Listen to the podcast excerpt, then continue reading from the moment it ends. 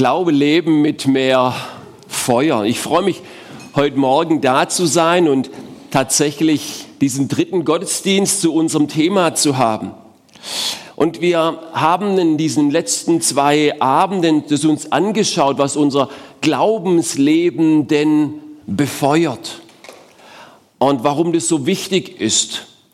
Und mir ist wichtig, das nochmal zu sagen, dass das Feuer des Glaubens nicht aus einer vermehrten Anstrengung kommt für Gott, sondern aus einer vertieften Begegnung mit Gott, diesem Dreieinigen, dem wir vorher angefangen haben, diesen Gottesdienst im Namen des Vaters und des Sohnes und des Heiligen Geistes und dem zu begegnen. Da ist dieses Feuer. Glaube wird angefacht in der Intimität mit diesem lebendigen, leidenschaftlich, ja, feurigen Gott. Und wenn man mit dem zusammen ist, da kann man nicht kalt bleiben. Wir haben uns am Freitag angeschaut, dieser Sohn, der für uns ist, der Erfüller ist und Eigentümer, der einen guten Willen hat, ein geniales Wesen für uns. Gestern Abend den Heiligen Geist, der uns bewegen will, der eine Dynamik schaffen will in unserem Leben und ihm Raum zu geben, dass das passiert, dieses Feuer in uns brennt. Und heute Morgen soll es um den Vater gehen. Der Vater, der Geber aller guten Gaben. Da treffen sich zwei auf der Straße und der eine guckt so ein bisschen traurig rein und der andere fragt ihn, hey, was ist denn los? Wir haben uns schon eine Weile nicht mehr gesehen. Warum guckst du so traurig rein? Ja, sagt er, muss ich dir erzählen. Vor drei Wochen, da ruft mich irgendein Notar an und sagt, dass meine Großtante in Amerika gestorben wäre und ich habe 50.000 Euro geerbt. Oh, sagt der andere, das tut mir aber leid, aber gleichzeitig hast du so auch ein bisschen Glück gehabt. Aber, aber da sagt der andere, das ist noch nicht alles. Letzte Woche ruft mir irgendein Anwalt an aus Australien, mein Onkel, der ausgewandert ist vor was weiß ich wie vielen Jahren, ich habe gar keinen Kontakt zu dem, der ist gestorben. Und da habe ich 100.000 Euro geerbt. Und der andere sagt, ja, du hast ja wirklich in letzter Zeit großes Glück und großes Pech gleichzeitig. Aber jetzt sag doch mal, wenn du so viel Geld geerbt hast in den letzten zwei oder drei Wochen, warum bist du dann so missmutig? Naja, sagt er, heute ist schon Freitag und diese Woche noch gar nichts.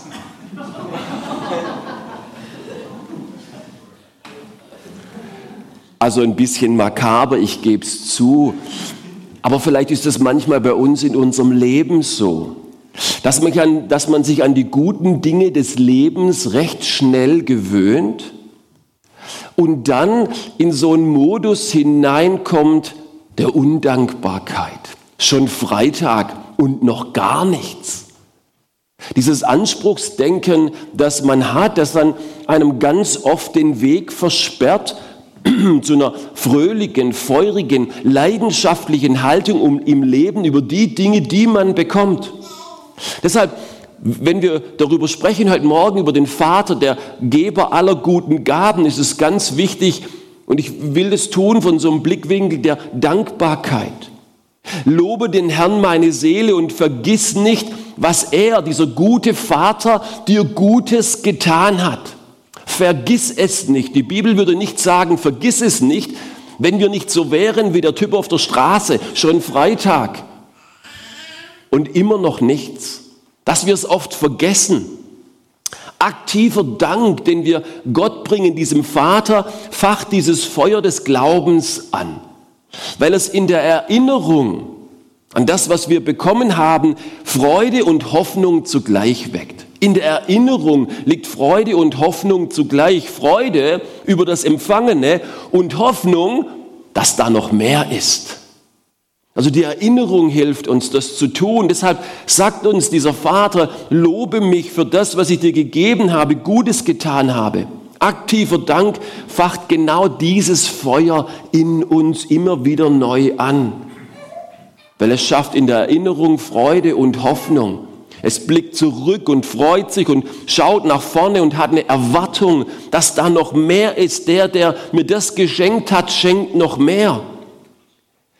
Der Psalmbeter sagt, wer Dank opfert, der preist mich. Und da ist der Weg, dass ich ihm zeige, das Heil Gottes. Also dort, wo ich danke, im aktiven Dank feuert den Glauben an. Warum? Weil es Beziehung zum lebendigen Gott schafft. Ich ihm dort begegne als dem Geber aller guten Gaben. Dort ist der Weg des Heils, weil ich dem Heil in Gott begegne, in der Dankbarkeit ganz speziell. Also wer diesen Dank bringt, der begegnet dort Gott. Und dort wird der Glaube angefacht in dieser Dankbarkeit, weil er der Geber aller guten Gaben ist. Das ist, was Jakobus im Neuen Testament sagt, dieser Apostel. Er sagt, jede gute Gabe und jedes vollkommene Geschenk kommt von oben herab. Von wem? Von diesem Vater der Lichter. Der Vater, der uns beschenken will. Und bei dem ist keine Veränderung, kein Wechsel noch Schatten. Er beschenkt uns mit diesen guten Dingen des Lebens. Und wenn wir das in Dankbarkeit leben, wer er für uns ist und was er für uns hat, dann wird durch die Dankbarkeit dem Vater gegenüber der Glaube angefacht. Das ist gar nicht so kompliziert. Das ist gar nicht so schwer. Aber tun muss man es natürlich. Tun muss man es. Aber daraus entsteht das. Aus dieser Dankbarkeit für die Dinge, die Gott uns schenkt, dieser Vater, die er uns gerne gibt. Dieser Vater, der es nicht lassen kann, uns Gutes zu tun. Dieser Vater, der gute Gedanken über unserem Leben hat. Dieser Vater, der uns beschenken möchte. Und ich habe mal nur drei Dinge heute Morgen, die, egal in welcher Situation des Lebens du stehst, einfach schon Grund genug sind zu danken, sich connecten und durch dieses Dankbarkeit diesem Vater, dem Geber der guten Gaben zu begegnen und darin das Feuer des Glaubens neu anzufachen mit dem Vater. Der Vater, dem ich danke für, für mein tägliches Leben und für meine Versorgung. Dem Vater, dem ich danke für mein tägliches Leben und für meine Versorgung. Manchmal sind wir so beschäftigt in unserem Alltag, unsere Sorgen aufzuzählen, dass wir kaum Zeit haben, die Segnungen zu zählen. Manche finden immer irgendwie ein Haar in der Suppe, immer ein Unkraut auf dem Rasen, immer ein Fehler im System. Und sie kommen gar nicht dazu, das Gute zu sehen. Und sie leben oft am Vater vorbei, weil sie viele Dinge nicht wertschätzen Freitag und noch immer nichts. Das tägliche Leben und die Versorgung ganz grundlegend. Das tägliche Leben und die Versorgung im Alten Testament, der, Psalm, äh, äh der Psalmbeter im Psalm 139, der denkt über das Leben nach, über Gottes Größe, wo er überall ist und über die Schöpfung und die Geschichte und wie genial Gott ist. Und dann, dann sagt er im Vers 14, er sagt, ich danke dir dafür, dass ich wunderbar gemacht bin. Entschuldigung. Wunderbar sind deine Werke, das erkennt meine Seele. Also der Psalmbeter, der dankt, dass er wunderbar gemacht ist für sein tägliches Leben. Dass Gott ihn wunderbar gemacht hat. Ich bin eine Sehenswürdigkeit in Gottes Augen. Wir reisen überall hin zum Eiffelturm nach Paris und zum Grand Canyon in die USA und laufen manchmal so, so aneinander vorbei und bestaunen uns nicht. Das ist doch schade. Warum? Weil Gott uns wunderbar gemacht hat. Und dafür danke ich dir. Wer anfängt, Gott dafür zu danken, diesem Vater im Himmel, dass er lebt, heute, weil es aktiv tut, der legt eine der wichtigsten Grundlagen, irgendwie mit sich selbst einig zu sein, da zu sein, gerne da zu sein, dass ich mich freue daran, dass ich lebe. Ich freue mich, dass es mich gibt. Ich freue mich, dass es mich gibt. Ich danke dir. Wer das nicht aktiv ausdrückt, der vergisst es manchmal bei so manchem Versagen und Verfehlungen oder Kritik, die man erlebt. Ich danke dir. Das macht einen großen Unterschied, wie man in den Alltag reingeht.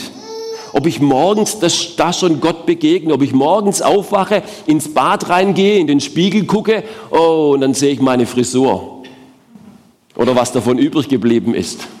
Und dann sehe ich meine Falten und dann sehe ich meine Figur oder was davon übrig geblieben ist. Und ich denke, oh Mann, was ist denn das? Vor allem, wer ist denn das?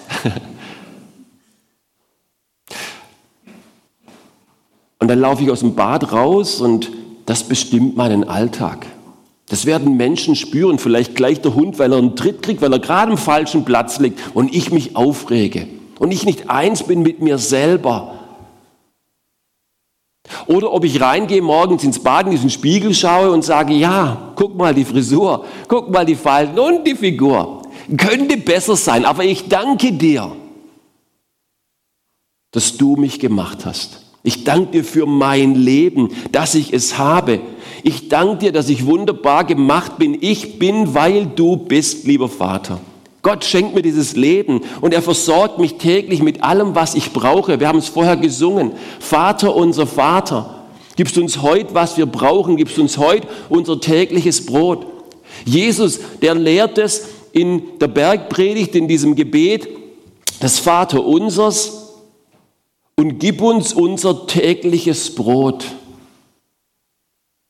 Wenn wir das bitten, wie oft sollen wir das dann beten? Täglich.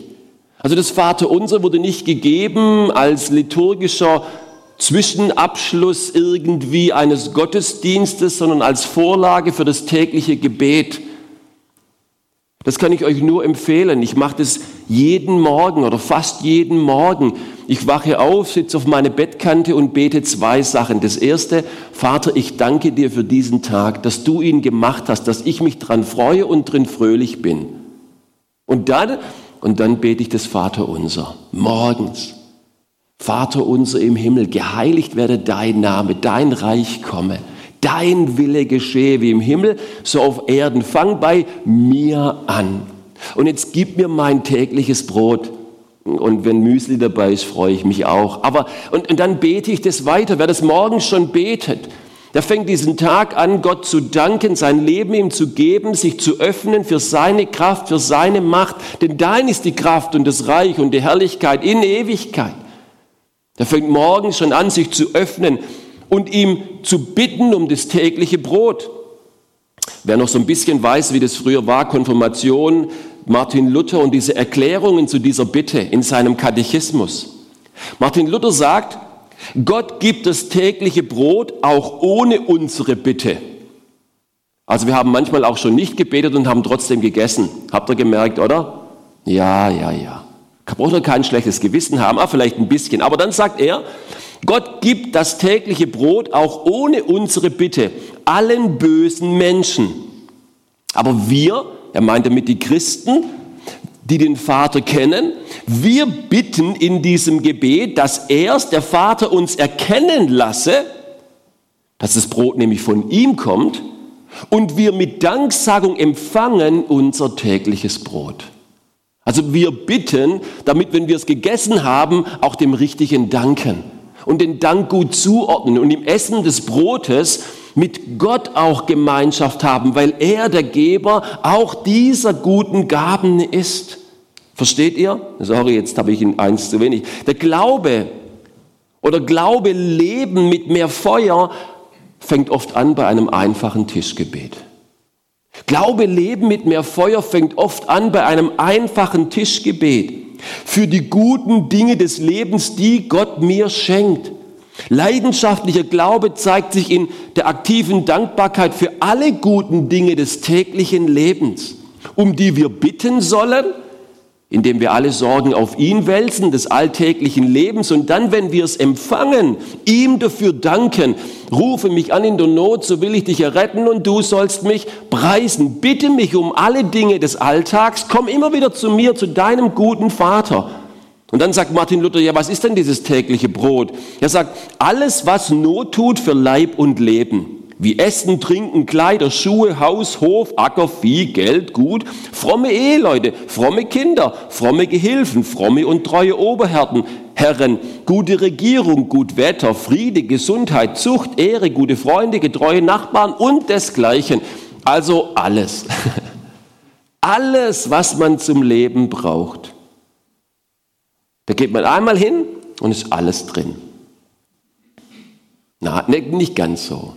Aber wir leben in allem von einem, mit einem Vater, der es gut mit uns meint. Und wir bitten alle diese Dinge von ihm. Und wenn wir es dann bekommen, dann danken wir ihm dafür. Und so connectet sich unser Herz mit diesem Vaterherz. Und so wird Glaube entfacht, ganz neu in unserem Leben, indem wir so viel wie möglich Gott bitten. Und dann so viel wie möglich Gott danken. Nicht so vielleicht wie bei deinem Vater hier auf Erden, wo es am besten war, du hast ihn nicht gestört mit nichts. Was, du brauchst wieder 15 Euro für den Taschenrechner? Ach komm ja, jetzt sei das geht. Und wieder ein Lineal und Radiergummi und jetzt willst du nochmal, dass ich dich auf der Schaukel anschucke. Jetzt hör mal auf. So war vielleicht unser irdischer Vater, vielleicht auch verständlich. Aber Gott, der ist genau umgekehrt. Je mehr wir ihn bitten, desto mehr freut er sich, weil er uns beschenken kann, in der Hoffnung, dass wenn er uns beschenkt, wir ihm dafür danken und so die Beziehung sich vertieft und Glaube entfacht wird. Wir haben oft so wenig zum Danken, nicht weil wir nichts bekommen, sondern weil wir es nicht von Gott erbeten haben und es gar nicht in Verbindung bringen mit ihm. Und deshalb ist unser Herz oft so weit weg von diesem Vater, und unser Glaube wird oft kalt oder wird dann nur noch für die außergewöhnlichen Dinge des Lebens verwendet und nicht für die alltäglichen. Also Vater, das tägliche Leben und die tägliche Versorgung. Der Vater für die tägliche Liebe und die Versöhnung. Dass wir ihm auch danken für die tägliche Liebe, die wir erfahren und die Versöhnung. Gott schenkt uns nicht nur allgemein das Leben und die Versorgung. Nein, Gott schenkt dir und mir auch ganz persönlich seine innige Liebe, die Versöhnung in und durch Jesus Christus, mit ihm zusammen zu sein. Paulus sagt im Römerbrief Kapitel 8, Vers 32, der auch seinen eigenen Sohn nicht verschont hat, der Vater, sondern ihn für uns alle hingegeben. Wie sollte er uns mit ihm nicht auch alles andere schenken? Dieser gute Vater, der so große Liebe hat zu uns, wie sollte er uns nicht lieben und beschenken mit allem anderen, was er verheißen und versprochen hat? Weil er diese Liebe zu uns hat und diese Liebe wird garantiert durch das, was er getan hat in Jesus Christus. Und du fragst dich, ja, wie groß ist denn diese Liebe dieses Vaters im Himmel für mich? Dann schau darauf, was Jesus für dich getan hat am Kreuz auf Golgatha. So groß ist diese Liebe. Die Dimension der Liebe Gottes, die Dimension der Liebe Gottes, die misst sich an zwei Sachen. Sie misst sich an zwei Sachen. Den Grad des Opfers, um mich zu erretten. Das ist, was der Paulus sagt. Also hat Gott die Welt geliebt, dass er seinen eingeborenen Sohn gab. Was war der Grad des Opfers, das es ihn gekostet hat, die Welt zu retten? Das war nicht 5 Euro, nicht 50 Euro, nicht 500.000 Euro, nicht 5 Millionen Euro, sondern seinen eingeborenen Sohn. Einen einzigen hat er und den gibt er. Das ist ein großes Opfer. Das ist die eine Dimension der Liebe Gottes, aber die andere Dimension der Liebe Gottes ist der Grad der Unverdientheit, den wir hatten, den wir besaßen zu der Zeit, als er das für uns getan hat. Also wie sehr hatten wir das verdient, dass er das für uns getan hat? Lasst mich das mal versuchen in der kleinen Geschichte darzustellen. Stellt euch vor, mein Nachbar, der hat eine Tochter und es ist nur eine fiktive Geschichte und die Tochter ist todkrank. Der Arzt sagt ihm, ihre Tochter wird in den nächsten zwei Monaten sterben. Und mein Nachbar ist total im Eimer und weint da bei dem Doktor. Aber der Doktor sagt ihm, hey, es gibt noch eine Chance, ihre Tochter zu retten, nämlich eine Organtransplantation. Ja, und der Nachbar, der guckt und sagt, okay, wer, wer, wo, wo, wie, wie funktioniert das? Ja, sagt der Arzt, es gibt nur zwei Leute in der ganzen Welt, hier in meiner Datenbank kann ich das sehen, die für ihre Tochter das Organ spenden können. Das eine ist ein 84-jähriger Australier, das würde ich Ihnen nicht empfehlen, weit weg und schon ein bisschen alt. Und, und das andere, das ist die Tochter von Ihrem Nachbarn, also meine Tochter. Oh, sagt er, wie, wie, der, der geht vom Arzt raus mit dieser Hoffnung und klingelt sofort bei mir am selben Abend. Der klingelt an meiner Tür, macht die Tür auf und ich sage, hey Nachbar, wie geht's dir? Ja, sagt er, es geht mir besser. Er sagt, warum? Ja, weil der Arzt hat gesagt, ja, meine Tochter ist schwer krank, aber man kann sie retten. Oh, sage ich, Nachbar, das ist toll, da haben wir dafür gebetet, da freue ich mich. Und, aber du hast noch irgendwas, oder? Ja, sagt er, ich habe diese gute Nachricht, aber ich habe auch eine schlechte Nachricht. Ja, sage ich, was ist denn die schlechte Nachricht? Ja, die kann nur durch eine Organtransplantation gerettet werden und mm, die Einzige, die das Organ geben kann, ist deine Tochter. Ja, sage ich doch, so schlecht gar nicht. Was steht da an? Ja, das Problem ist, hat der Arzt gesagt, dass bei der Transplantation zu 99,99 Prozent klar ist, dass der Spender stirbt. Aber Ede, kannst du mir helfen? Macht es deine Tochter. Ah. Was würde denn ihr machen? Ich sage, ah, Nachbar, ich weiß auch nicht so genau. Pff, ich, ich dir helfe, ich, ich kann an der Beerdigung deiner Tochter predigen.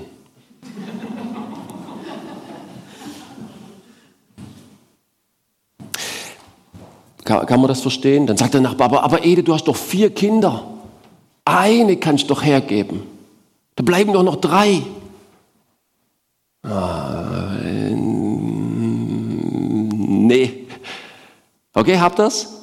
So, einigermaßen verständlich. Ich weiß, ich, das ist halt menschlich. So, die, jetzt spult man diese Geschichte zurück.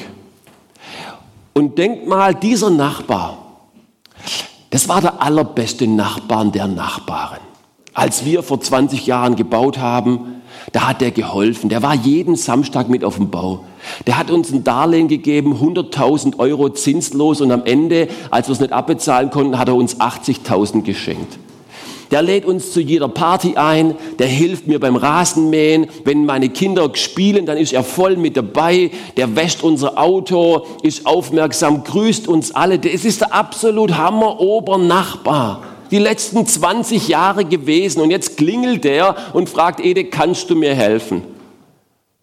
Dann würde ich vielleicht, vielleicht in einem Anfall von Bruce Willis rettet die Welt und sei gönnerhaft und komm in die Zeitung sagen, okay, du bist so ein guter Typ, du hast uns so viel geholfen, okay, wir machen's. Okay, habt das? Ich würde sagen, ja, wahrscheinlich auch nicht, aber dann vielleicht. Jetzt spulen wir wieder zurück und sagen, dieser Nachbar war die letzten 20 Jahre der allerschrecklichste Nachbar, den es überhaupt gibt. Als wir damals angefangen haben zu bauen, wenn wir tagsüber den Dreck aus der Baugrube rausgeholt haben, hat er es nachts wieder zurückgeschaufelt. Der hat die Distanz von der Baugrenze zu unserem Haus abgemessen mit einem Lasermessgerät und hat gemerkt, unsere Balkonkante ist fünf Millimeter über der Baulinie. Der hat sofort das Amt angerufen, hat uns angezeigt, sechs Monate stand unsere Bau, bis wir das rückgebaut haben. Wenn unsere Kinder Fußball gespielt haben im Garten und der Ball ist zu ihm rübergegangen, hat er den Ball definitiv genommen im großen Küchenmesser und hat den erstochen an unserem Auto so vorbeigelaufen mit dem Schlüssel und hat ihn zerkratzt. Meine Frau hat er alles genannt. Und wenn er mich gesehen hat, hat er mir einen Mittelfinger gezeigt. Und der steht jetzt vor der Tür. Was würdet ihr machen? Wahrscheinlich nicht mal die Tür auf. Und jetzt sagt die Bibel, um des guten Willen wagt er vielleicht sein Leben. Aber Gott, der Vater, dessen Liebe, die erweist sich darin, dass Jesus für uns, für dich und für mich gestorben ist, als wir noch Sünder waren. Als wir noch Sünder waren. Wir lebten rebellisch gegenüber Gott, haben ihm aktiv den Rücken zugewandt, seinen, sein gutes Wesen, seinen guten Willen aktiv und demonstrativ vorbeigelebt. Innerlich haben wir immer wieder Kraftausdrücke ihm gesagt, vielleicht den Mittelfinger gezeigt und trotzdem unverdient hat er das gegeben, sein Liebstes, dafür zu danken, für seine Liebe. Und die hat nicht nachgelassen. Das war nur der Anfang. Wie viel mehr wird er mit uns alles schenken, das er für uns hat, weil er uns so liebt, dass er uns versöhnt hat mit sich selber, obwohl wir es nicht verdient haben. Und jetzt, da wir mit ihm leben, schenkt er uns alles andere noch zum Leben. Für diese Liebe kann man jeden Tag danken.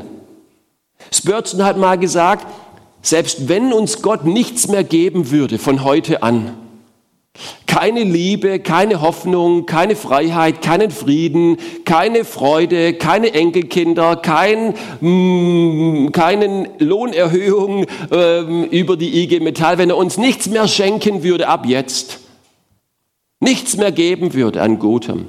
Nur noch das, was wir bisher haben in Jesus Christus, die ewige Errettung, dann hätten wir trotzdem noch 10.000 Gründe, um ihm zu danken. Warum? Weil alles mehr als Hölle Gnade ist, Geschenk ist, diese große Liebe des Vaters für unser Leben. Aber der hört ja nicht auf und das ist das Schöne. Aber selbst wenn er uns nichts mehr geben würde, wenn wir die nächsten 40 Jahre chronisch irgendwie krank werden, irgendwie was wäre, selbst wenn er uns nichts mehr geben würde von dem, was wir uns erhoffen, was lebens, lebenswert machen, wenn er uns am Ende die Ewigkeit schenkt, dann schenkt er uns die nicht, weil wir sie verdient haben, sondern weil er uns sie uns schenkt in seiner Liebe. Und mit der kommt noch viel mehr mit, weil er schenkt uns natürlich noch viel, viel mehr, jeden Tag neu, in der gleichen Liebe, zehntausend Dinge. Aber das, darum zu danken, dafür da zu sein, das ist wichtig. Und dann das dritte und letzte, wir danken dem Vater für seine tägliche Leitung und Vorhersehung. Wir danken ihm. Wir danken ihm für alles. Viele Menschen, die können und wollen Gott nicht mehr oder gar nicht danken. Warum? Weil sie vielleicht vieles Schweres im Leben erfahren haben. Viele Verletzungen, manche Verluste, manches Versagen. Und dann kommt noch die Aufforderung von Gott zu danken. Und es wirkt für viele als blanker Hohn. Aber Dank dem Vater gerade auch in schweren Zeiten des Lebens für die herausfordernden Dinge ist genau dieser greifbare Ausdruck des Glaubens, dass Gott mir alles gibt, was ich brauche und es in allem gut meint mit mir.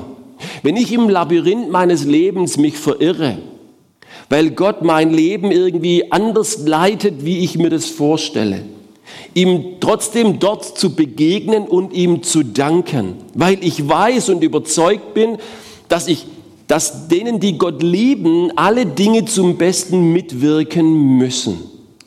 Ihm zu danken. Jetzt sagst du, wow, mir ist nicht immer nach Danken zumute. Es gibt auch Zeiten der Klage. Das ist vollkommen richtig. Aber die Klage ist nicht das Gegenteil von Danken sondern die Klage, die ich bei Gott abgebe, ist der Anfang oft vom Danken. Wenn ich nur klage, wie der Schwab halt so klagt, dass ich vor mich hin bruttle, dann begegne ich im Klagen nicht Gott. Aber wenn ich klage, wie ein Christ klagt, dann klage ich bei Gott. Und dieses Klagen, das ja richtig und gut ist, mein Herz auszuschütten vor ihm, auch in der Klage, ist dann ganz oft der Anfang vom Danken. Der Jakobus sagt, wer leidet, der bete. Wer guten Mutes ist, der singe. Und ich habe so gedacht, genauso ist es manchmal. Es gibt Zeiten, wo man leidet und dann sagt Gott, dann komm zu mir als deinem Vater und bete zu mir.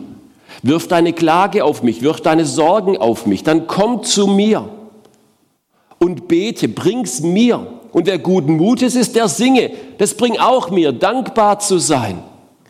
Und jetzt gibt's eine Geschichte, die gefällt mir ganz gut in Apostelgeschichte 16, Vers 25. Paulus und Silas die werden gefangen genommen, die werden geschlagen, die werden misshandelt und dann werden sie in den Kerker geworfen.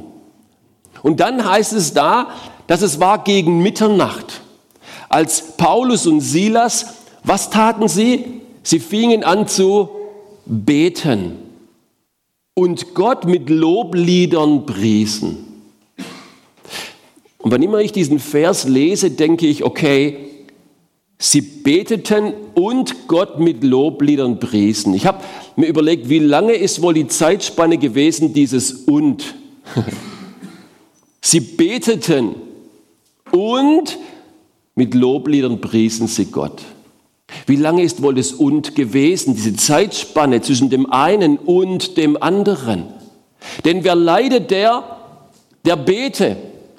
Und wer guten Mutes ist, der singe. Und Paulus und Silas inmitten ihrer Not, inmitten dem Leiden, inmitten den Zweifeln, inmitten dem, dass sie nicht wissen, warum führt mich jetzt diesen, Gott diesen Weg, dass ich geschlagen werde, nur weil ich was von ihm gesagt habe, dass ich misshandelt werde, nur weil ich für ihn Zeugnis war. Warum führt mich jetzt Gott diesen Weg? Da beten sie. Und inmitten hinein dieses Betens, diese Klage zu Gott zu bringen, da begegnen sie dem lebendigen Gott und der zeigt ihnen, offenbart ihnen und sie wissen wieder, dass denen, die Gott lieben, alle Dinge zum Besten mitwirken müssen und sie fangen an zu danken. Sie danken nicht für die Schläge, sie danken nicht für das Gefängnis, sie danken nicht für die Misshandlung, sondern sie danken, dass Gott weiß, was er tut und unterstellen sich demütig seiner Lebensführung und erkennen dann, als der Kerkermeister zum Glauben kommt und was es für einen Segen nach sich bringt, warum das notwendig war, obwohl sie es damals nicht wussten. Obwohl sie es damals nicht wussten. Wer weiß es schon? Wer weiß es schon? Ihr kennt vielleicht diese alte japanische Legende, die mir gut gefällt. Wer weiß es schon? Nur Gott. Ein alter japanischer Mann lebte zusammen mit seinem einzigen Sohn auf einem kleinen Bauernhof. Sie besaßen nur ein Pferd, mit dem sie die Felder bestellen konnten und kamen gerade so über die Runden. Eines Tages lief das Pferd davon.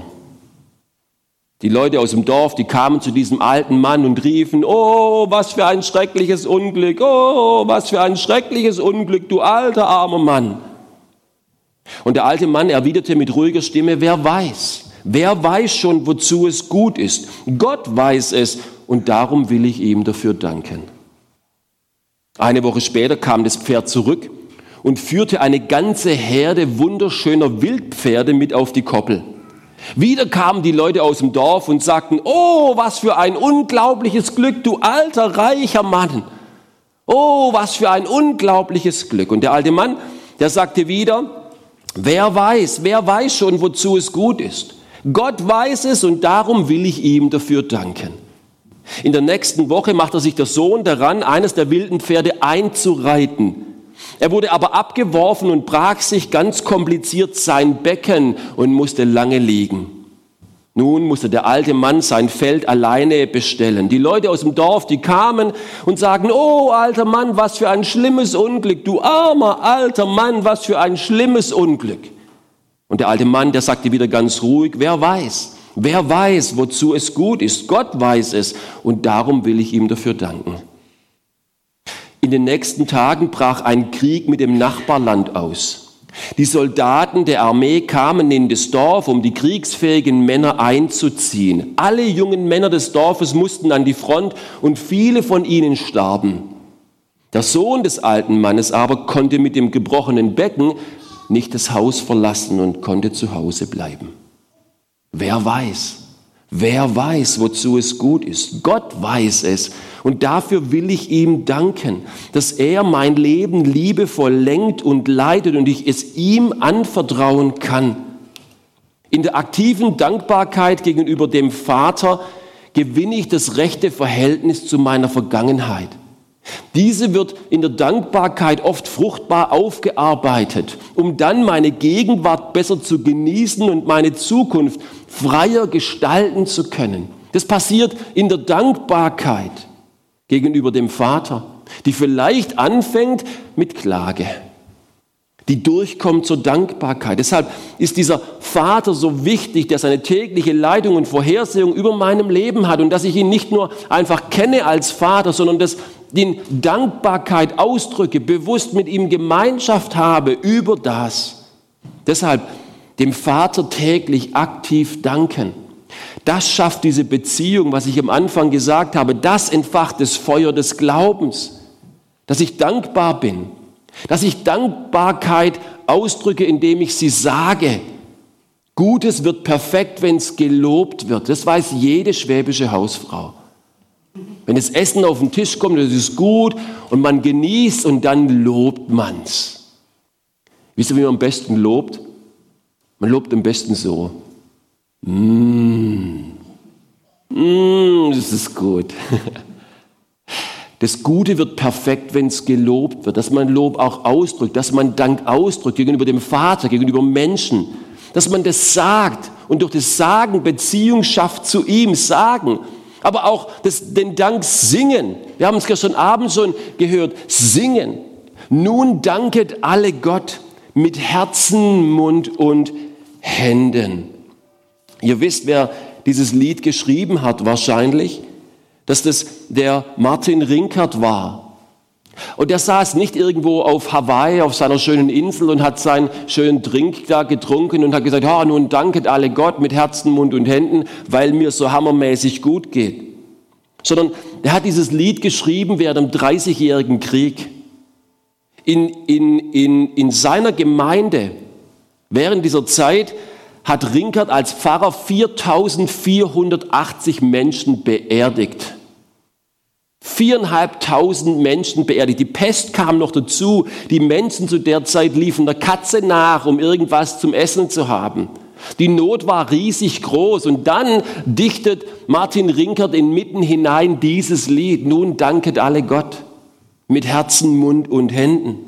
Eines der schönsten Dankeslieder zu singen, diese 10.000 Dinge, die wir haben, oder zumindest mal anfangen bei den dreien, die wir uns heute Morgen angeschaut haben. Dass wir das tun und natürlich auch Dank schenken.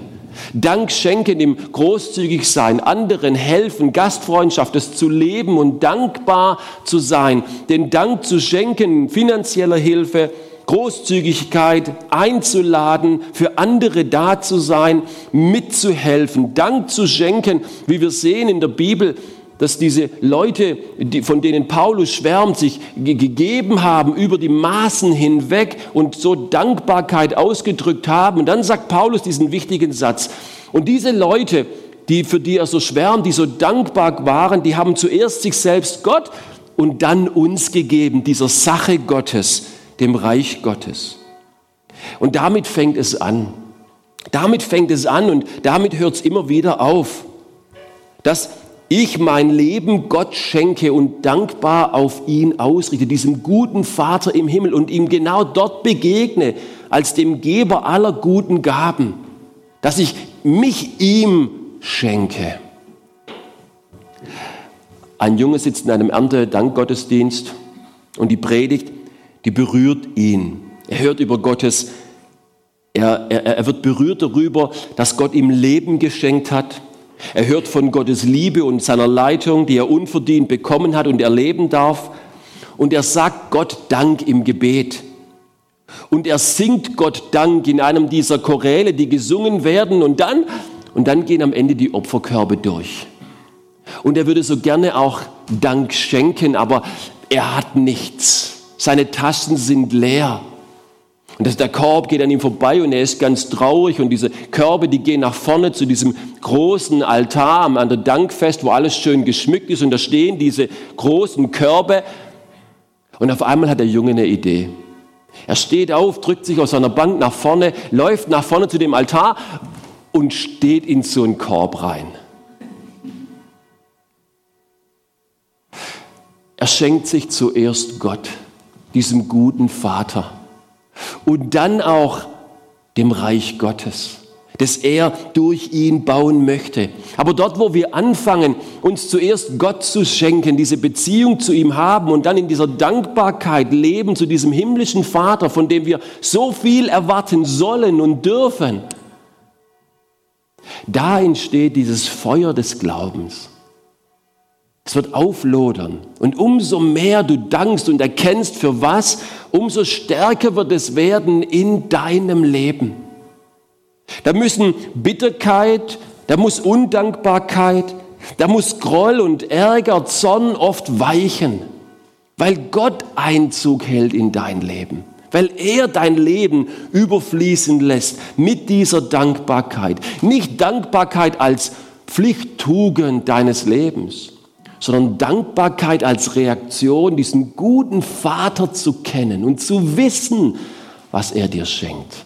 Tägliches Leben und Versorgung, tägliche Liebe und diese Versöhnung und tägliche Leitung und seine Vorhersehung in deinem Leben, das schenkt er dir. Wir werden das nach dem Gebet singen, 10.000 Gründe. Aber ich möchte es heute Morgen tun, ganz bewusst, dass wir beten und vielleicht können wir dazu aufstehen, dieses Gebet miteinander sprechen und jetzt auch beten und, und ich will jetzt nochmal ganz bewusst in dein Leben hineinsprechen. Auch nochmal ganz bewusst fragen, hey, wie sieht es in deinem Herzen aus? Wie ist deine Beziehung zu diesem liebenden Vater? Ist die da? Erfüllt die dein Leben? Vielleicht waren die letzten Tage, die letzten Wochen, die letzten Monate wenig erfülltes Leben, sondern mehr Groll und Verbitterung und Ärger in manchen Gedanken oder auch in manchen Beziehungen. Heute Morgen ist Gott, dieser Vater, da, der will dein Herz befreien. Schenk dich zuerst ihm. Vielleicht sagst du auch, erfülltes Leben, davon bin ich irgendwie weit weg. Ich habe heute Morgen vielleicht zum ersten Mal erkannt, überhaupt diese Grundlage für ewiges Leben, dass Gott, der gute Vater, seinen Sohn für mich gegeben hat, obwohl ich es nicht verdient habe. Ich habe bisher autonom statt abhängig von ihm gelebt. Ich will heute Morgen das nutzen, um das ihm zu sagen, komm du überhaupt mal in mein Leben hinein. Dann ist er heute Morgen da, dieser gute Vater. Der will dir ewiges Leben schenken. Der will dir erfülltes Leben schenken. Und wenn du das heute Morgen möchtest, dann tu das in deinem Herzen. Ich bete. Vater im Himmel, und du siehst heute Morgen, wo jeder einzelne von uns steht, wo unser Herz ist und für was es brennt, für was es schlägt. Du siehst, mit was es voll ist. Vielleicht sind heute Morgen Einzelne da, deren Herz voll ist, eher mit Verbitterung, mit Groll, mit Ängsten, was ihr Leben erfüllt hat, die aber gerne das verändern lassen wollen, wieder neu von dir, dann, dann sagt es heute Morgen Gott. Dann komm du mitten hinein, lieber Vater, und veränder das. Dann triff du heute Morgen diese Entscheidung und sag es Gott. Gott tauscht es aus. Und wenn du heute Morgen da bist und vielleicht sagst, ich habe das noch gar nicht gehabt, dieses ewige Leben, ich habe noch nicht mal gecheckt, was Jesus für mich getan hat und diese Liebe Gottes noch nicht kapiert, und das möchte ich irgendwie noch mehr erleben in meinem Leben, dann sagt es jetzt Gott. Wir haben es am Anfang gehört, dieser liebende Vater, der steht uns mit offenen Armen entgegen, kommt uns mit offenen Armen entgegen, wenn wir zu ihm kommen in und durch Jesus Christus. Auch du, egal wie weit du weg warst, egal wie tief du dich in was verstrickt hast, egal wie lange das ist, in Jesus kommt dir dieser gute Vater mit offenen Armen entgegen. Nutzt es heute Morgen und sag's ihm, bet zu ihm, danke Vater, dass du da bist. Danke, dass du mein Leben erfüllen möchtest und ihm eine ewige Hoffnung schenken willst. Danke, dass in dir das wahre Leben ist die wahre Leidenschaft, die wahre Liebe, das wahre Feuer zu einem Leben, das jetzt und heute Sinn macht, nach vorne bis in alle Ewigkeit. Erfüll du mein Leben mit dir. Amen.